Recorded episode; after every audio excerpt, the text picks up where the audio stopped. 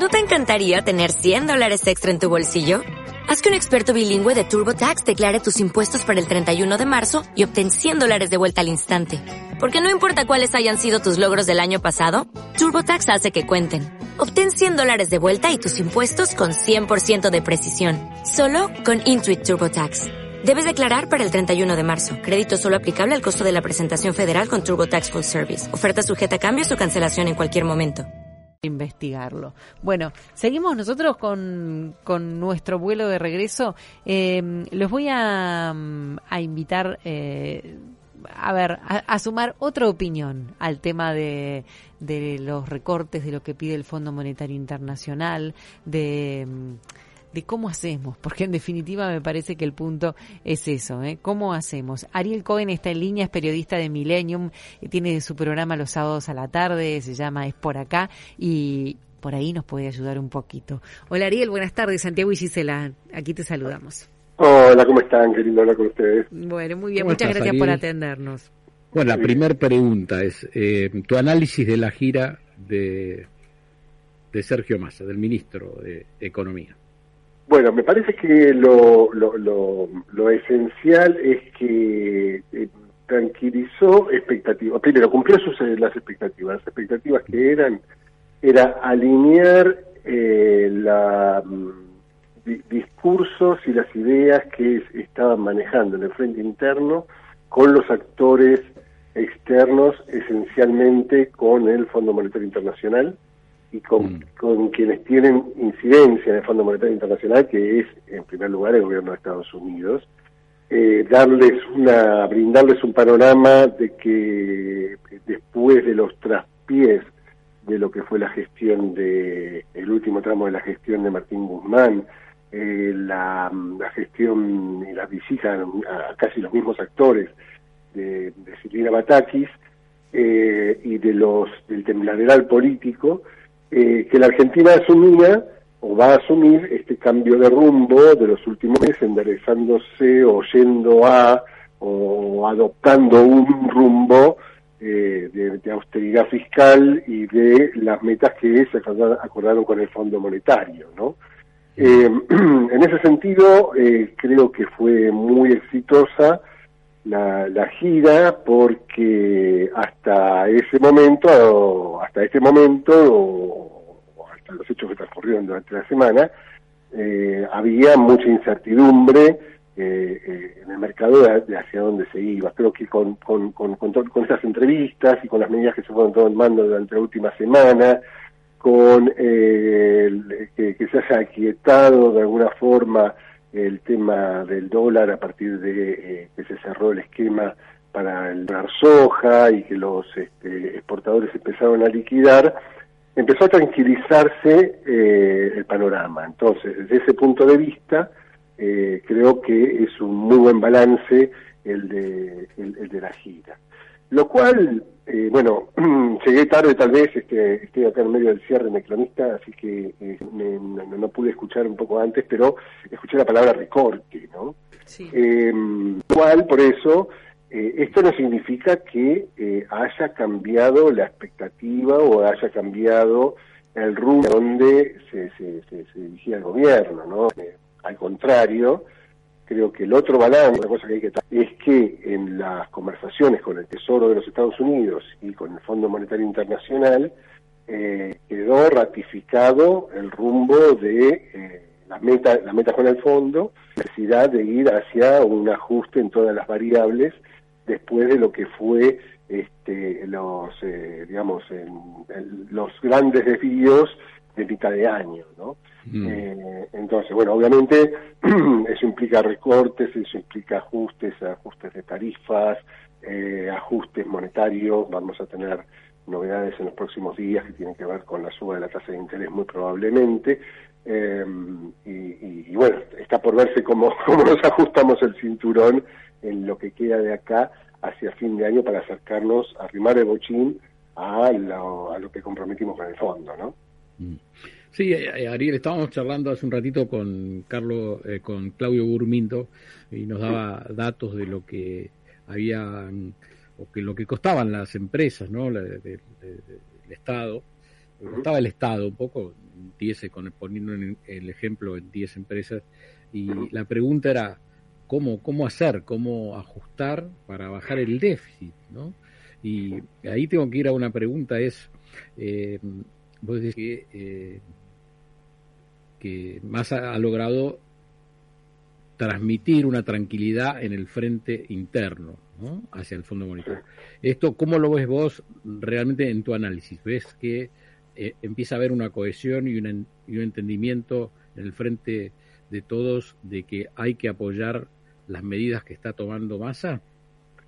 Yo creo que sí, creo que eso está sobre la mesa. Eh, creo que habíamos llegado a un punto, eh, primero con la salida, con lo que derivó la salida de Martín Guzmán, que tuvo Filirakis este, por dentro del gobierno o de actores importantes como los gobernadores peronistas para corregir eh, un, rumbo en cual estábamos encaminando a un proceso de hiperinflación eh, muy, muy, acelerado, eh, a un proceso de descontrol monetario, perdón, este, del dólar, ¿no? A partir de la fuerte este, salida de divisas este, del Banco Central y la debilidad de las reservas internacionales, estábamos en una situación muy delicada. Lo que el Frente de Todos este, terminó entendiendo es que eh, ponerle el objetivo y el cálculo que fuere, un cálculo electoral, un cálculo de no ir a una crisis,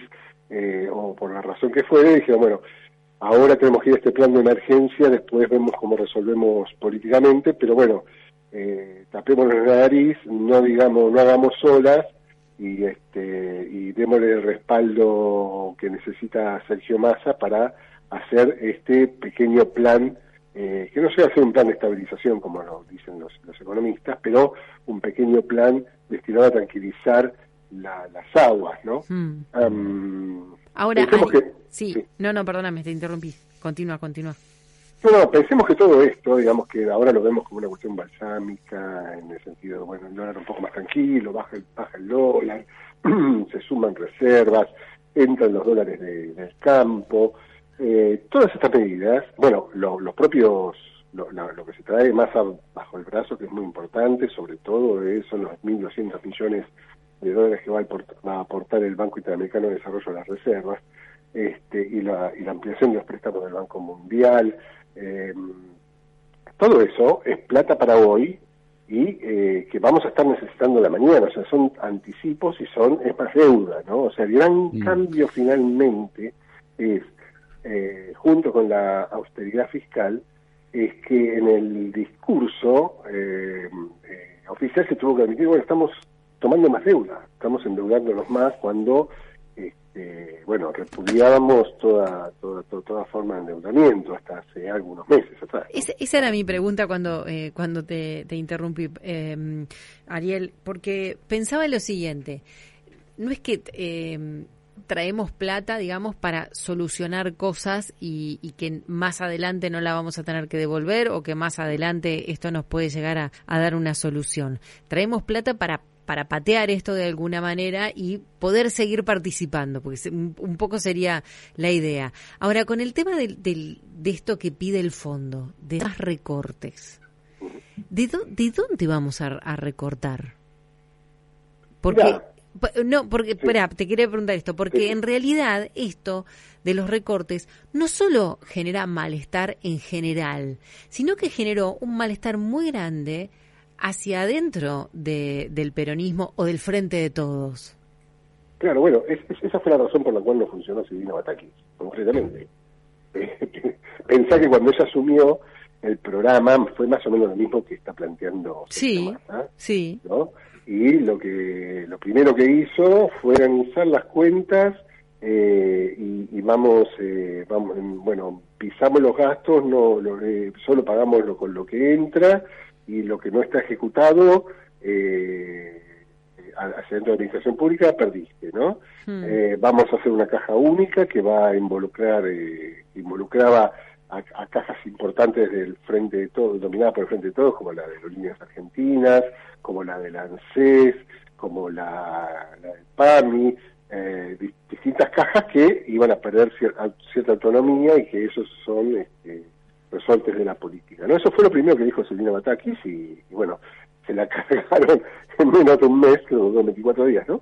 Este, por, y bueno, y las provincias, ¿no? También, digamos, ¿no? Y, pisar el fondo para las provincias. Y bueno, eso le costó la salida, esa falta de respaldo interno, le costó la salida a, a, a Batakis. Em, entonces, eh, ¿de dónde se pueden sacar recursos? Bueno, obvio, primero, la, la, la necesidad política tiene cara de eje, y digamos lo que está viendo el peronismo y frente de todo es que o sea lo que lo que está en juego si es que ya tienen alguna capacidad de recuperar el oficialismo lo que lo que está en juego es ya una pérdida política una pérdida de capital político un descrédito para la gestión eh, muy importante no recordemos sabemos cómo, venían todas las encuestas y todo lo que y todas las perspectivas económicas en general que venía muy, por el suelo y hay que ver si tienen aún en, el barco tienen capacidad de remontar políticamente el oficialismo esta situación. Y además estamos encaminando a, un a una peligrosa situación social no eh, y todo eso de vuelta eh, pensando en, en que el año que viene tenemos elecciones. Entonces ¿de dónde puede haber recortes? bueno esa es la habilidad de la política y eso es la posibilidad que tiene eh, eh, digamos, la, la, la, parte de piola que uno puede decir que tiene una administración peronista, que es la posibilidad de la flexibilidad de poder, eh, si son se aplican determinada inteligencia, de buscar gastos en el Estado de forma tal de, de, generar recortes, ahorros, este, optimizar gastos eh, sin generar una, una digamos, un, recorte violento de lo que tiene que ver con programas sociales este, eh, y, en una capacidad de disciplinamiento interno eh, que, que, podría llegar a ordenarlo. Cuando en,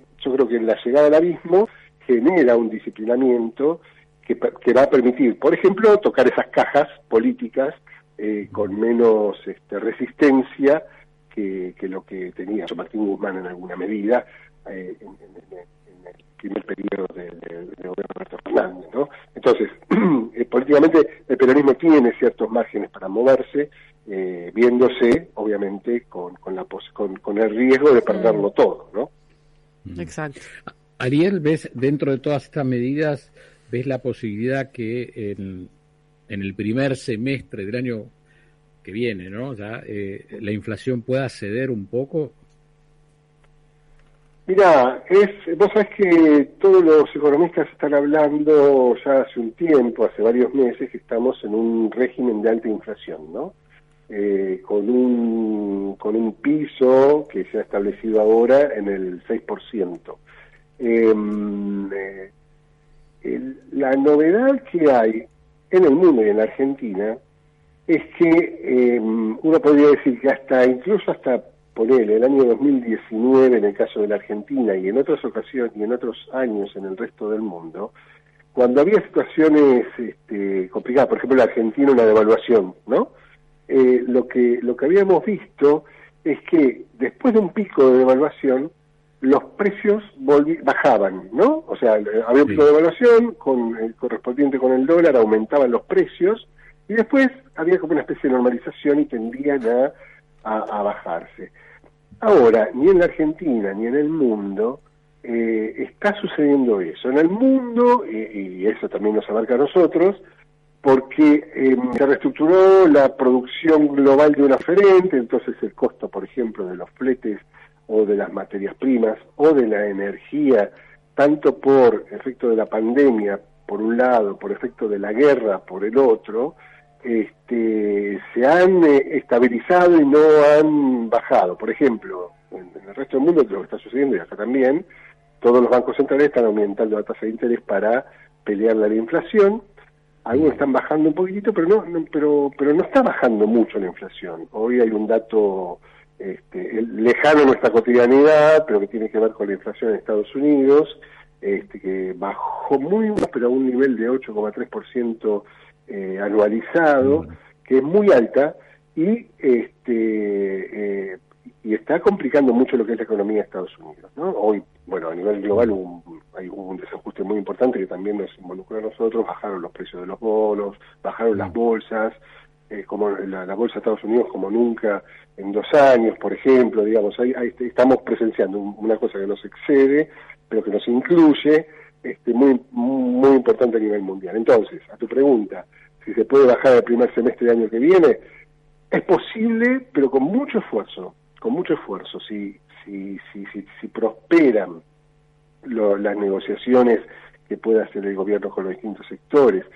si prospera un apretón monetario importante que está haciendo el Banco Central y que muy probablemente continúe eh, el este jueves después de conocerse el dato de inflación, entonces este, continúen sacándose pesos de la economía y que estén eh, pesando sobre los precios, eh, es posible que, que, baje un poco, pero yo soy moderadamente pesimista de que baje mucho eh, y, además porque va, va, a significar muchos esfuerzos para todos nosotros. Además vienen, por ejemplo, por delante todo el aumento de tarifas, ¿no?